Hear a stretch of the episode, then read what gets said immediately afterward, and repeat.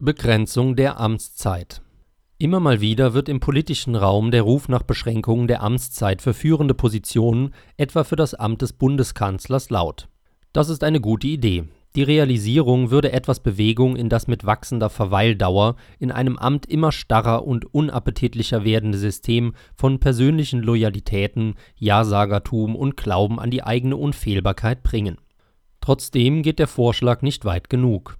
Der Kern des Problems in Deutschland und vielen anderen Ländern ist das viel zu große Handlungsfeld der Regierenden. Dieses hat wiederum mehrere Ebenen. Insgesamt hat der Staat zu breite Kompetenzen, zu regulieren und in das Leben des Menschen einzugreifen.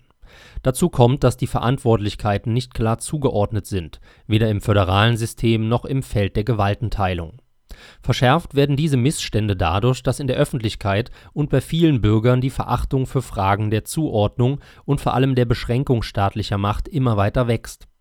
Man erinnere sich nur an die Finanzkrise oder die aktuelle Pandemie. Mit breiter Zustimmung der Bevölkerung maßen sich Politiker und Beamte immer mehr Kompetenzen an, betrachten Klagen dagegen als lästig und die Möglichkeit zu klagen als verzichtbar der erste Schritt in eine andere Richtung kann nur ein Wiedererstarken des Bewusstseins dafür sein, dass staatliches Handeln ausschließlich innerhalb sehr enger Grenzen legitim ist, unabhängig von Erwägungen möglicher, ohnehin meist fiktiver Wohlstandsgewinne.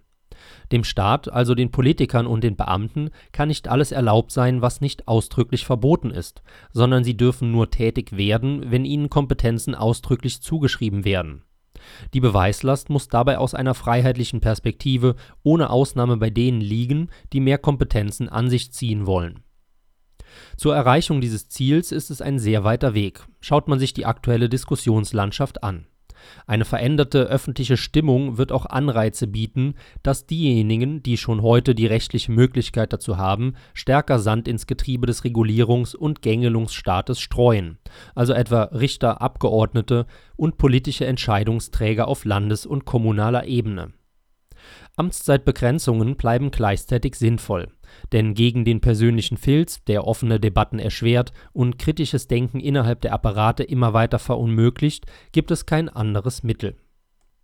Sie hörten einen aktuellen Beitrag von Sascha Tamm, nachzulesen in der aktuellen Druckausgabe von Eigentümlich Frei